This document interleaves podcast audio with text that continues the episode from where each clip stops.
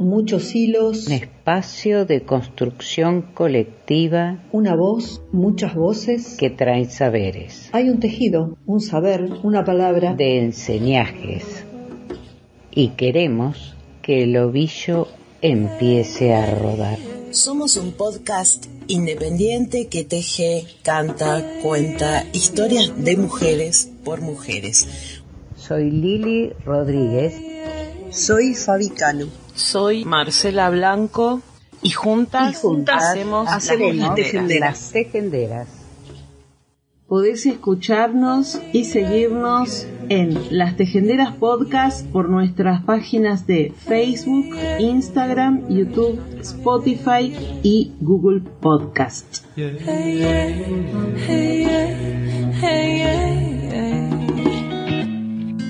Bienvenidas, bienvenides a un nuevo episodio de Las Tejenderas. Y hoy con va a ser un especial. Hoy va a ser especial, decía, porque vamos a pasarles una entrevista que hizo Lili allá en, España. Y se trata sobre algo muy interesante, o sea, una, forma de, de moneda muy interesante o de intercambio o de economía colaborativa, si se quiere, por darle varios nombres, que es el Banco de Tiempo. Bueno, buenas tardes, acá en, Pineda, Lili, rodeada de dos mujeres hermosas que tuve la posibilidad de conocer. En realidad busqué, ustedes saben que siempre ando buscando encontrarme con mujeres de todos los lugares, en esto de que a las mujeres nos pasan las mismas cosas, a las mujeres tenemos inquietudes similares estemos donde estemos. Y así di con una organización que se llama Banco del Tiempo y estoy con Felicísima, que es la presidenta, ¿verdad? Y con Merte, que es la vicepresidenta. Así que nos van a contar de qué se trata Banco del Tiempo. Me, interesa el nombre. ¿Cómo aparece este nombre? Bueno, tú misma, porque el Banco del Tiempo en realidad es un tema, hay muchos bancos del tiempo y el sistema original, que de ahí viene el nombre, es que tú cedes tu tiempo y a cambio coges el tiempo de otras personas. Para... Ah, en esa concepción. Ahí es como... Los bancos del tiempo están en todo el mundo. Mira. En todo el mundo. Entonces en Barcelona eh, es el centro donde lo empezó los bancos del tiempo. Se hicieron cursos y todo era el intercambio de horas. Yo doy una hora y tú me das una hora de tu tiempo. Yo te enseño a coser y tú me enseñas yo te enseño a coser y tú me enseñas a cocinar. O sea, el trueque de conocimientos y habilidades de cada una. De cada persona. Tú sabes pintar y yo sé coser. O sea, es, el intercambio.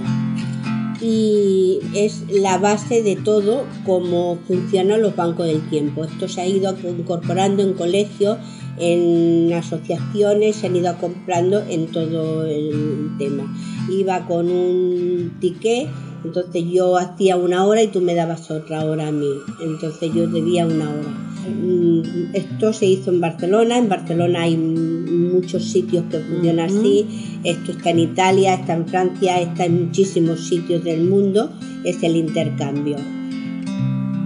Pero yo hace tres, 13 años eh, lo llevaba aquí en Pineda Cruz Roja, Cruz Roja lo dejó y entonces otra una señora me vino a buscar y dijo vamos a hacer los bancos del tiempo a incorporarnos. Eh, hicimos todos los papeles para como asociación ser asociación y empezar a hacer los cursos que hicimos en Barcelona y hacer el intercambio. Lo que la realidad es luego que las personas queremos mm, queremos coger, pero no queremos dar porque no sabemos dar nada. Em, se hizo el tema, se empezó pues, a través del ayuntamiento, eh, nos cedían unas salas para hacer, yo hacía unas clases de yoga, pilates, algunas cositas, hacíamos algunas ferias, nos dábamos a conocer y a través de ahí luego en la biblioteca pues empezamos con alimentos, las personas nos daban alimentos, los dábamos a personas necesitadas para que hubiese algo a cuenta porque las personas querían coger pero no, quería, no querían dar, ¿no? No querían dar. Al final, después de muchas historias, muchos, muchos debates, muchas cosas, em, pues al final yo lo llamo mm, el Banco del Tiempo en plan casero. Eh, porque aquí empezamos poquito a poquito, nos reuníamos en algún bar, nos reuníamos en mi casa, nos reuníamos un sitio en otro, el día que nos daba el ayuntamiento nos hacíamos clases, hacíamos ferias y poquito a poquito fuimos funcionando mm, muy despacito, muy despacio.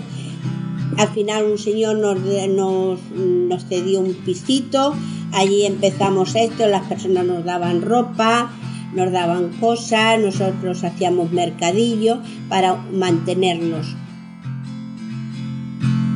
Que pagar el alquiler, había que hacer la publicidad y entonces pues el dinero que el ayuntamiento da una cantidad que ellos creen adecuada pues con eso pues realmente no nos llegaba para cubrir todos los gastos que teníamos a cabo del año. Al final hicimos eh, una pequeña, eh, al principio no hacíamos nada de dinero, no había nada de dinero porque los bancos del tiempo, en resumidas cuentas, no tiene que haber dinero.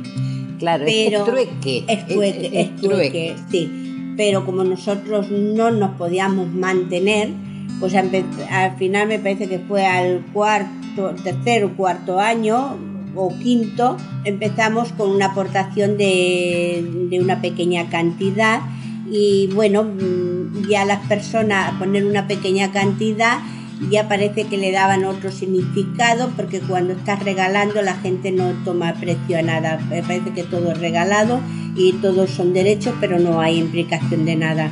Entonces hacer una pequeña aportación ya las personas tomaron otro interés, ¿no? Y luego ya cogimos este local que estamos aquí en la calle del Mar número 45 y nos iban dando cosas y bueno, con la ayudita de, que tenemos del ayuntamiento y las cosas que nos dan juguetes, nos dan cosas, pues bueno, hemos ido, podemos pagar el alquiler. Y ahí hemos ido creciendo, eh, poniendo clases de, de idiomas, haciendo informática, haciendo teléfono, bueno, haciendo de todo un poquito, haciendo ferias. Nace una flor, todos los días sale el sol. De vez en cuando escuchas aquella voz, como de pan gustosa de cantar en los aleros de la mente con las existe un transformador que te consume lo mejor que tenés. Te tira atrás, te pide más y más y llega un punto en que no querés.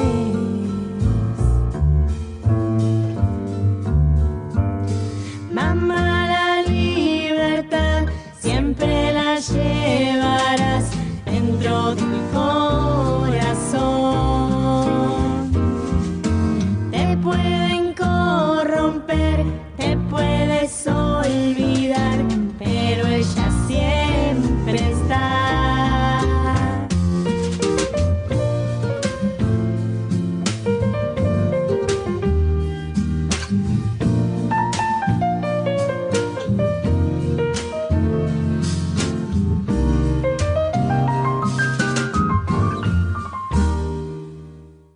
cosa que me pareció muy, muy interesante lo que me contaba Merte también es que ustedes funcionan todo el año, todos los días, porque aún el domingo a la tarde. el domingo a la Porque tarde. Vos me decías, Mercedes, yo te preguntaba em, la población, el grupo de personas que son más habituales. Y me decías que, que la- lo más habitual son mujeres. Sí, lo más de- habitual son mujeres de 60 para arriba, 60, 70, Claro, 65 casi diría yo. porque me, me, Hay llamó. menos, Hay gente joven pero también se está Están viniendo ahora gente más joven, pero la, la media, digamos, y, y casi todo mujeres. Tenemos algún hombre, Sí. algún señor, pero son los, son los mínimos. Porque además me decías, o yo entendí que también hay un, un grupo importante de mujeres que, que han quedado solas o viven solas. Claro, es que eso y es lo que te entonces es como un lugar de encuentro Es lo que yo te he social comentado antes, soporte, que es ¿no? un sitio, el venir aquí, hay muchas mujeres que se han quedado viudas o que se han Claro. separado, que están Ah. solas, que se han venido a vivir aquí, que no conocen a nadie, no tienen amigos, no tienen... Y el hecho de venir aquí al, al local a hacer cualquier actividad, pues quieras que no les da, pues les da un poco de vidilla, ¿no? Porque se tienen que arreglar para salir. Por eso te decía lo de la labor social que hacemos, que es muy importante de cara a esas señoras que están que si no pues estarían solas, pobres, ¿no? Y señores, sí, lo que hay menos señores, pero algunos hay también. Un poco lo que decíamos, charlábamos con Merce antes, era el tema de, mm, bueno, de, de esto que nos pasa, ¿no? Que cuando tenemos alguna situación, algún problema, estamos solas, no tenemos ganas de salir, eh, pensamos en el problema que tenemos, le damos vuelta, no le encontramos salida o siempre encontramos la misma salida que no es salida. Y bueno, la diferencia entre esto y tener un lugar Tener un lugar donde de acudir y poder encuentro explicar y poder charlar con otras. Exacto, poder es- a- explicar y hablar con otras personas que a lo mejor están en la misma situación que tú.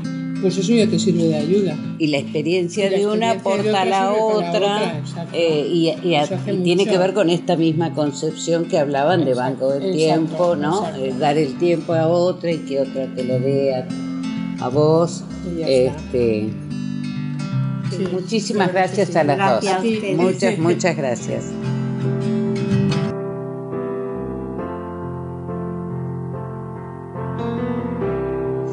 Ante las atrocidades tenemos que tomar partido. El silencio estimula al verdugo. Elie Wiesel, Premio Nobel de la Paz y superviviente del Holocausto. La sal de la independencia india. En 1930 Mahatma Gandhi ya había realizado numerosas protestas y huelgas de hambre. Los miembros de su partido se impacientaban y empezaban a declinarse por la vía violenta para lograr la independencia. Gandhi decidió concentrar toda su protesta en una de las muestras cotidianas del poder colonial británico, la prohibición de fabricar y vender sal, una imposición que afectaba por igual a personas de cualquier clase social y religión. Tras caminar 300 kilómetros, Gandhi llegó al océano y recogió un poco de sal con las manos. El imperio había sido desafiado. Él y 60.000 personas fueron arrestadas sin ofrecer resistencia tal y como había propuesto. Nueve meses después, Gandhi fue liberado. La normativa sobre la sal retirada y el virrey de la India reconoció al líder hindú como interlocutor en las negociaciones sobre el Estatuto de la India. Tras un nuevo periodo de represión de las protestas y la Segunda Guerra Mundial, en agosto de 1947 la joya del Imperio Británico dio lugar a los estados independientes de India y Pakistán. Menos de un año después, Gandhi fue asesinado por un fundamentalista hindú.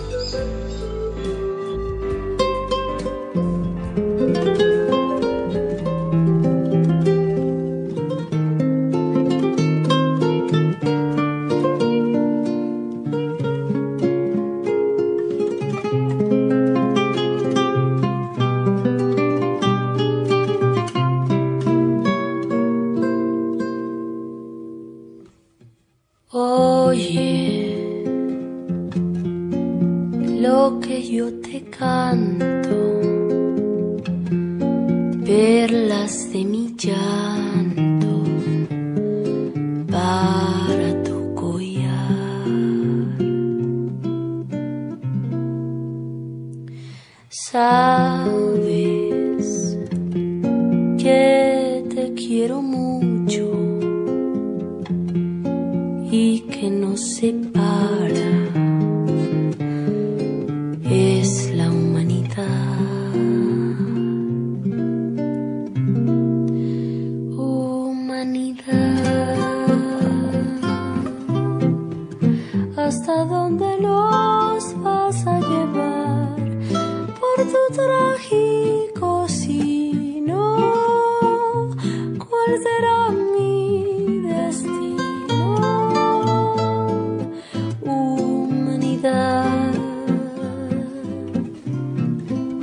hoy de sangre te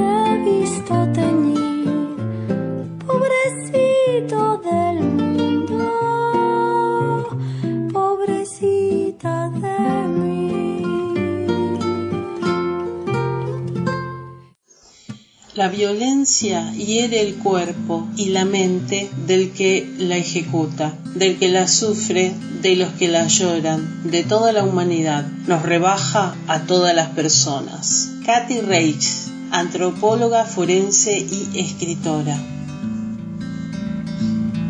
Filipinas, una revolución que sorprendió al mundo. Se la conoce como la revolución ETSA, por las iniciales de la avenida de Manila donde se concentró la protesta entre el 22 y el 25 de febrero de 1986. Y también Revolución del Poder del Pueblo. Pero lo cierto es que desde hacía tres años un movimiento de protesta pacífica había estado removiendo las bases del país para terminar con la dictadura de Ferdinand Marcos, que acabó durando dos décadas.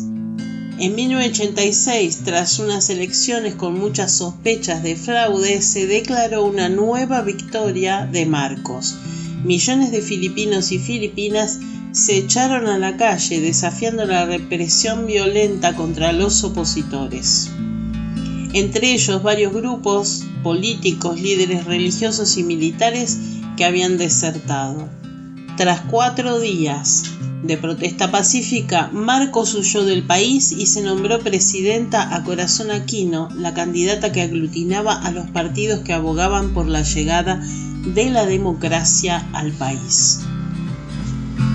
Si rodando los dos por el mundo, un encuentro nos lleva al ocaso. Solo un beso, tal vez un abrazo, te daré nada más, te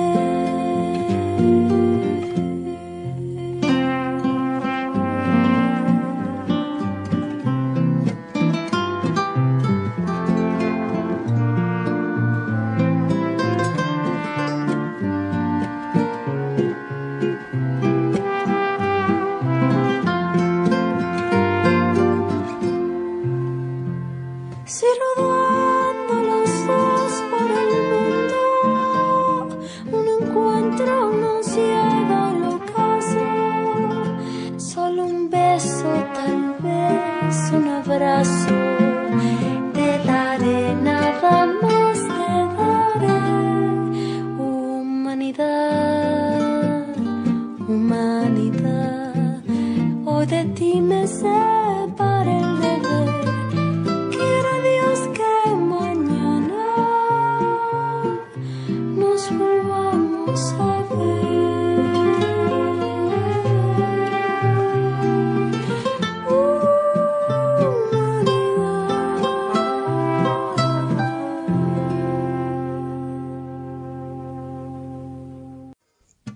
Nos acostumbramos a la violencia y esto no es bueno para nuestra sociedad.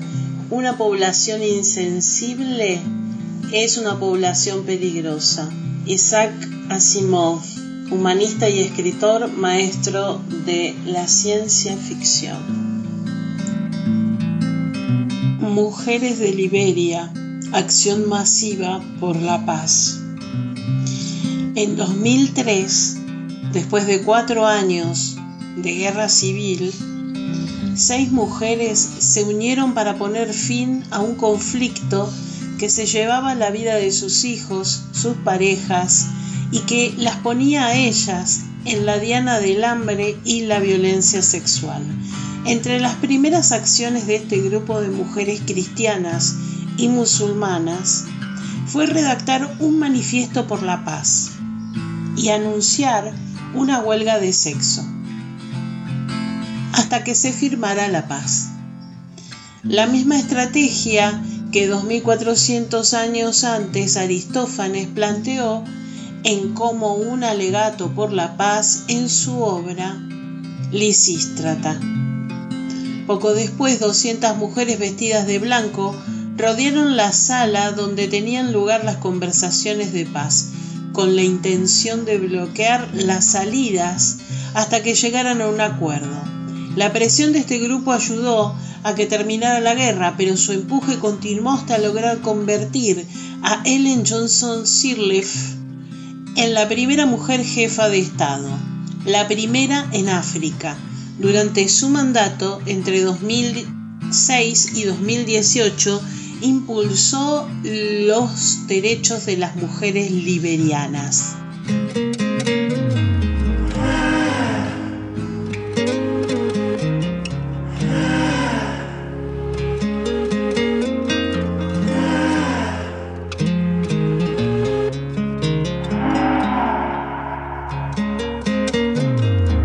Traigo mariposas, también dragones, brisas y tempestades,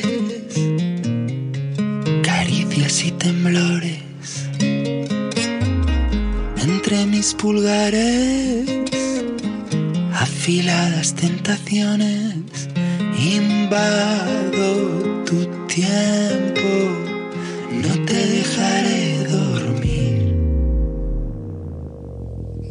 Vayas donde vayas, ahí estaré. De una forma u otra, tentándote. Vayas donde vayas, ahí estaré. De una forma u otra,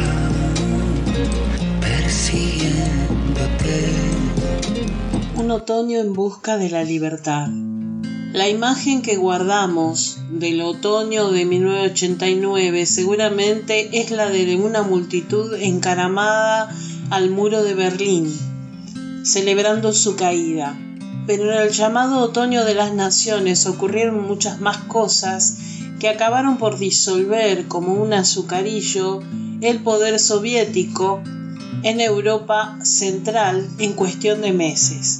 En realidad este otoño empezó en Polonia en agosto, tras casi un año de manifestaciones y huelgas masivas impulsadas por el sindicato Solidaridad, Tadeusz Mazowiecki, cofundador de la organización junto a Lech Walesa, fue nombrado primer ministro. Era la primera vez desde la creación de la URSS que se permitía la candidatura de un político que no fuera del Partido Comunista.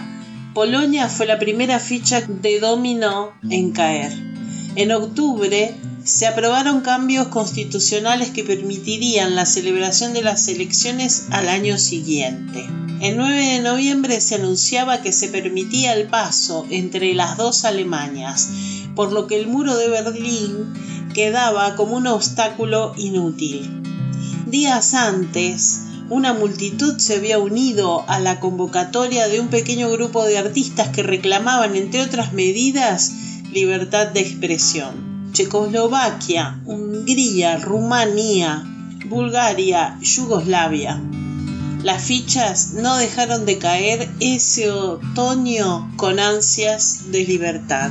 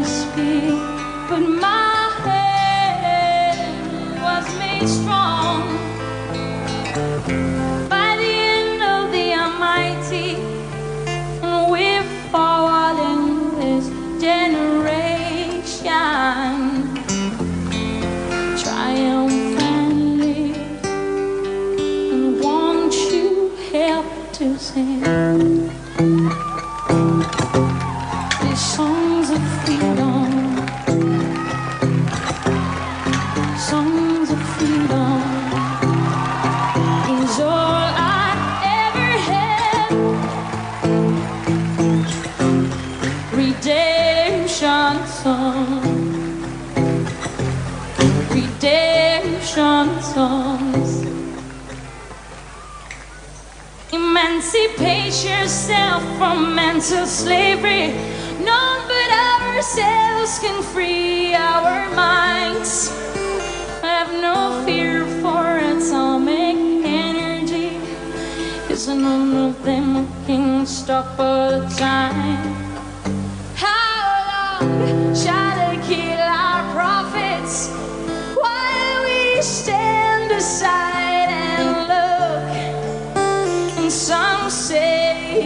Just a part of it, and we've got to fulfill the book. And won't you help to sing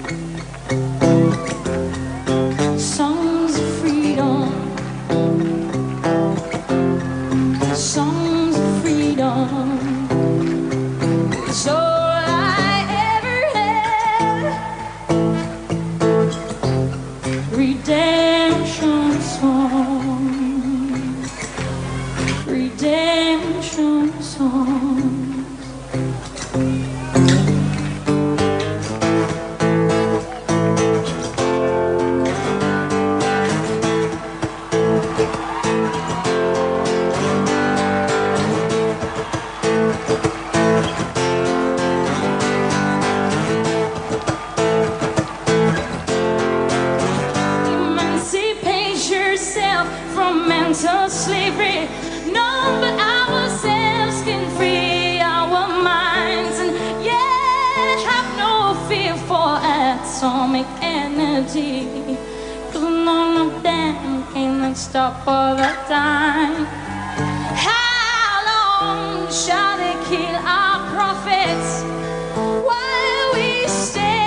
Stand and look? And some say it's just a part of it.